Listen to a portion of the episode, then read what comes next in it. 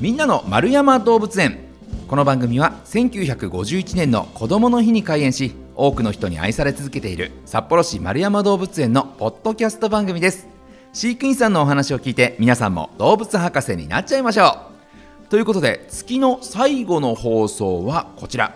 今月の知ってるようで知らない丸山動物園のお話。動物園の裏側についてお話を伺っております。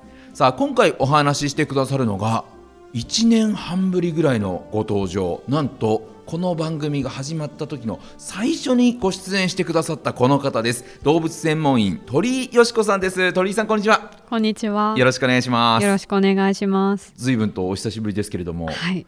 あの1回目のあの出ていただいた時の放送というのはお聞きになりました？聞きました。聞いたんですねはい。どうでした？だこれで大丈夫かなってすごく不安になりましたが。いやいやいいやとってもいいお話でしたけどね。ありがとうございます。えーまあ、今日もね詳しくお聞きしていこうかなというところですけどそれこそあの、まあ、前回、あのこの番組が始まった時には北極熊についていろいろ伺ったんですけど実は鳥居さんについてってあんまり伺ってなかったなっていう気がしたんですが鳥居さん今他も担当の動物っていうのはいるんですか？えっと北極熊の他にアザラシ、ゴマフアザラシとゼニガタアザラシの2種類のアザラシを担当しています。そっかそっか北極熊館がアザラシもいますもんね。はい。うーんでえそもそもで言うとこう動物に関わるお仕事をしようと思ったのはいつ頃から思ってたんですか？あ、えーともう小さい時から動物園で働きたいなとええ思っていたので、念願ですね。あらすごいですねえその小さい時に動物園で働きたいなって思ったそのきっかけとなった動物とかっているんですか？なんか種類としては。ああのアフリカゾウを見た時にこんなに大きい動物がいるんだってすごく感動したのが、まあ、動物園に行った時に感動したので、それがすごく印象に残ってて。へえ、で今もね、えー北極熊もまた大きな動物を担当されてますけど北極熊を担当してからでいうとどれくらいの期間になります？北極熊担当してから3年経ちますね、はい、で何やら聞いたところによると北極熊が好きすぎて。はい。えっとカナダまで行ってきました。あ野生の北極熊に会いに行ったってことですか？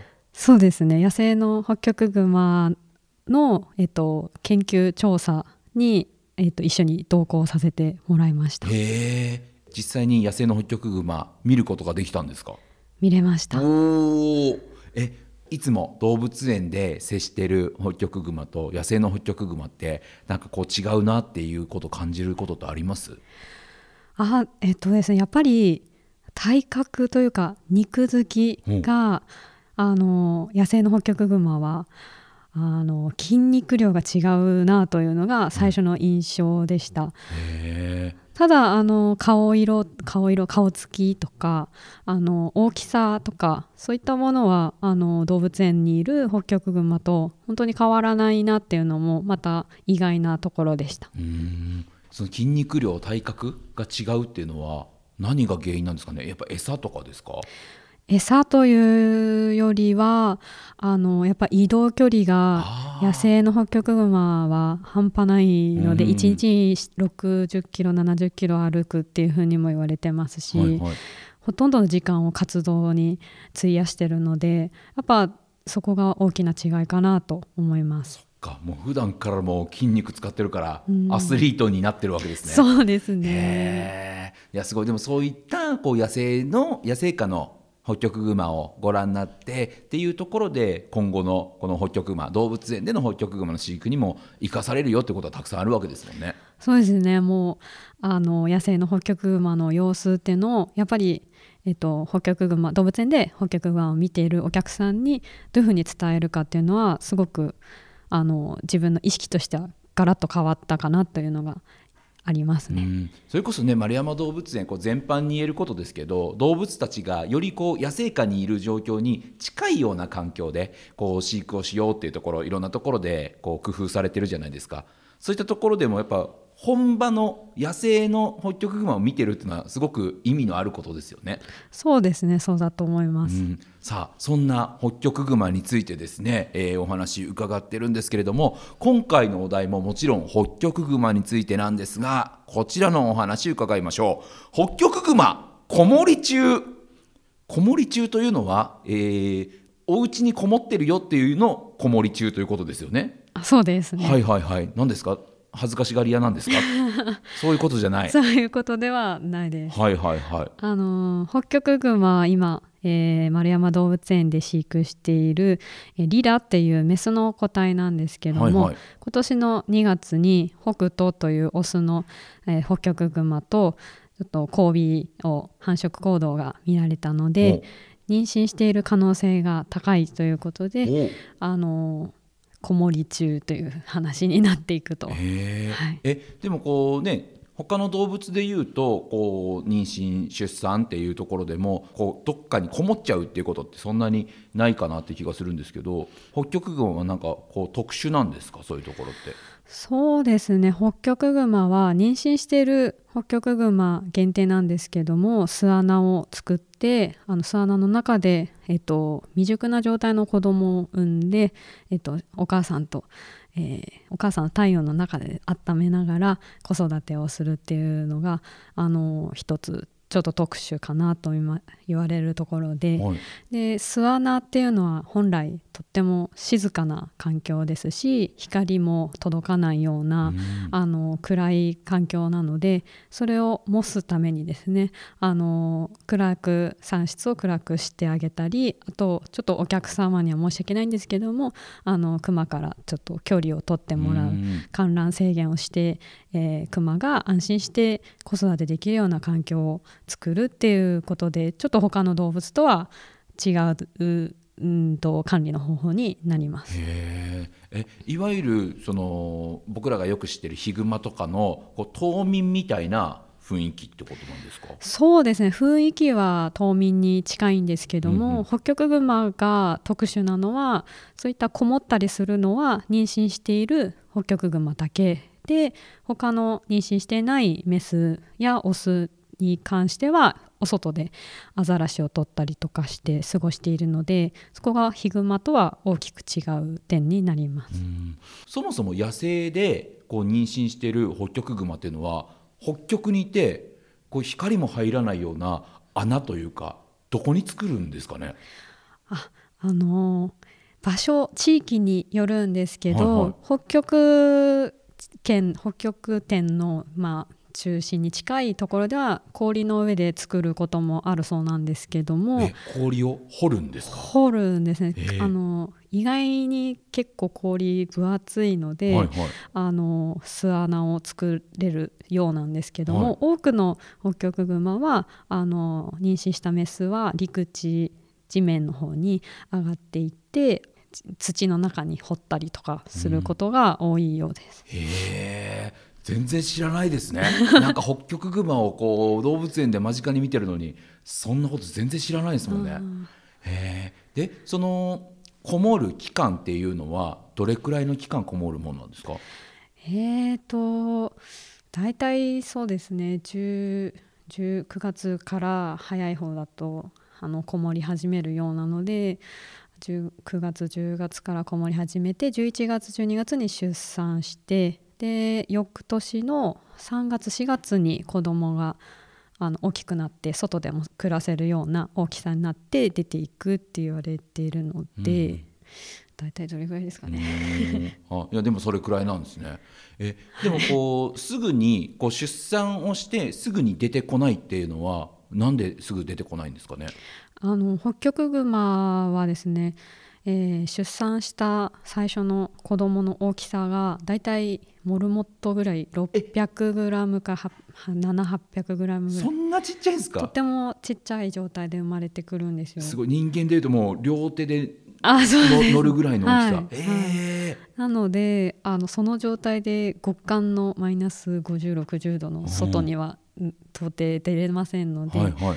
巣穴のあったかい中で育っててであのなんなんですかね外で耐えられるぐらいの大きさまであの子育てしなきゃいけないんですね。ん。えでもその間っていうのはお母さんはこう巣穴にこもってたらご飯餌とかっていうのはどうするんですか？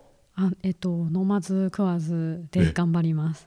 飲まずく前ねあのそれこそアザラシ1頭食べるとこう5日分ぐらいはこう持つよっていうふうには聞きましたけどその数ヶ月間こもんなきゃいけないってなるとえめちゃくちゃ食いだめをするんですかね？あそうです。あのこもる前にそのアザラシとかも餌をたくさん食べて、うん。体脂肪を蓄えてで巣穴にこもっていくんです。へえすごいですね。絶対途中でお腹空いてるだろうけど、うん。それでも子供を守るために巣穴から出てこないんですね。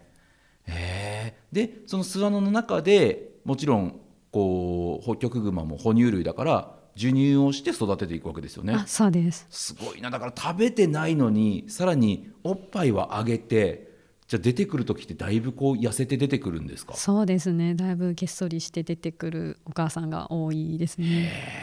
母は強しですね。はいまさに。ん。でこう出産をするために巣穴にこもるよってことですけどこの生まれるのが11月か12月ぐらいっていうお話ってことはもしかしたらもうこの放送11月22日なんですけどもうもしかしたら生まれてるかもしれないっていうことですかね？そうですね。えかも,、ーかもしれないです。ええでもこう巣穴にこもってるからこう飼育員さん動物専門員さんもその巣穴を見に行くことではないわけですもんね。はい。じゃあ生まれたのか生まれてないのかもわからない状態ってことですか？そうならないように、産室にカメラを設置してあります。あなるほどなるほど。じゃあそこに映ってればあ生まれたねと。はい。そもそもで言うと先ほどもね妊娠の兆候みたいなあの交尾があったっていうようなお話だったんですけど妊娠してるかどうかっていうのはまだわからないってことなんですかね？残念ながらまだ分からなくて、うん。そこがクマのもうもう一番の問題というか課題なんですけども、はいはい。その着床遅延っていう現象がクマ共通というかまああのありまして、はい。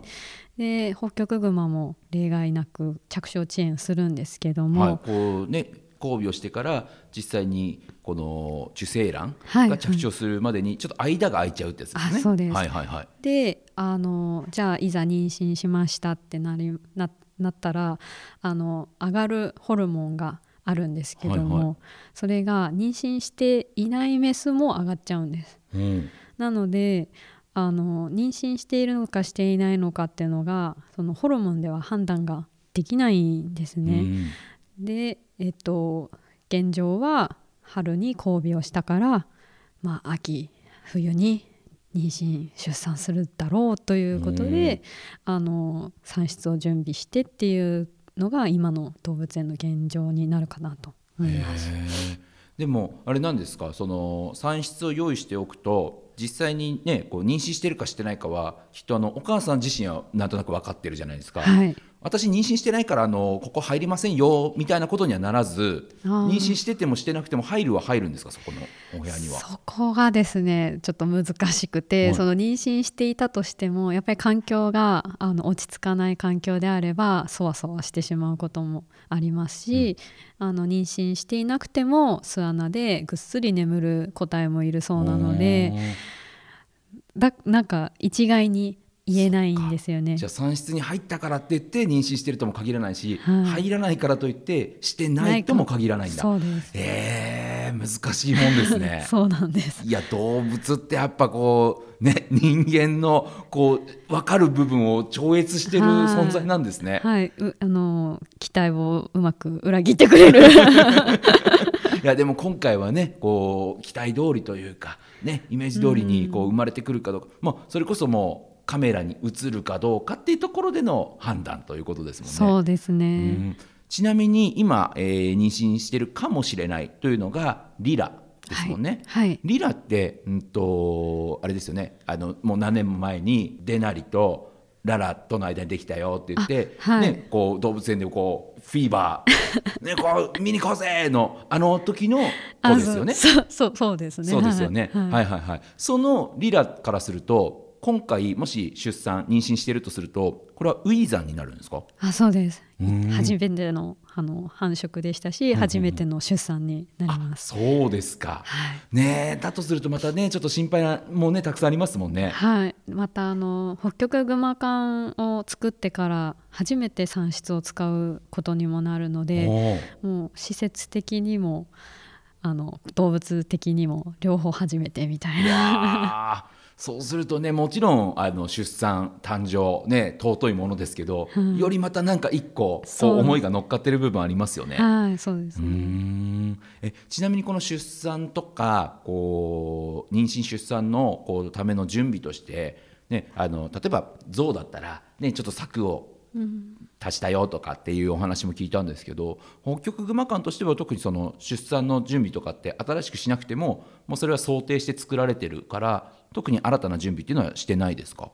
えっ、と実はいろいろ準備しましたあ。そうなんですね。はい、それこそその、えー巣穴を模すようにあの光が入らないように遮光の加工をしたりとか、うんうんあと外の音が入らないように遮音の加工をしたりとかあと産室に入れるあのなんですかね塗工剤っていうんですかね、はいはい。にウッドチップを使ってるんですけどそれをあの夏ぐらいからずっとちょっとずつですね乾かして産室に入れてっていう準備をしてうんきました。わすごいですねじゃあもう結構な準備をして、はい今回迎えてるわけですね。そうですあーそうなるとより一層誕生が待ち遠しいなと。そうですねもう不安となんですか楽しみといっぱいですね。ね、それこそあれですよねあの鳥居さんとしては、ね、動物園丸山動物園入られてから初めての出産になるんですか？はいそうです。そうですよね、はい。わこれもまたまた。ね、すごく楽しみなところ、はい。ね、あのぜひ次回出ていただいた時にはねあの生まれましたよというハッピーな報告をはい。楽しみにしております。はいそうできるよう頑張ります。この生まれたよっていう情報はおそらくカメラで確認してこう分かった段階できっと SNS かなんかでねこう発表されていきますもんね。はいそうですね。わあだからもしかしたらもうすでに発表されてるかもしれないというタイミングではありますが、ね、嬉しい報告を楽しみにお待ちしております。はいはい、ということでね、えーまた春にきっとね、えー元気な姿見られるかもしれないよというところで、えー皆さんもね楽しみに待っていただければなというふうに思います改めまして、えー今日は北極熊子守中と題しまして、えー北極熊リラの出産の準備についてお話伺いました。動物専門員鳥居よしこさんでした。鳥居さんありがとうございました。ありがとうございました。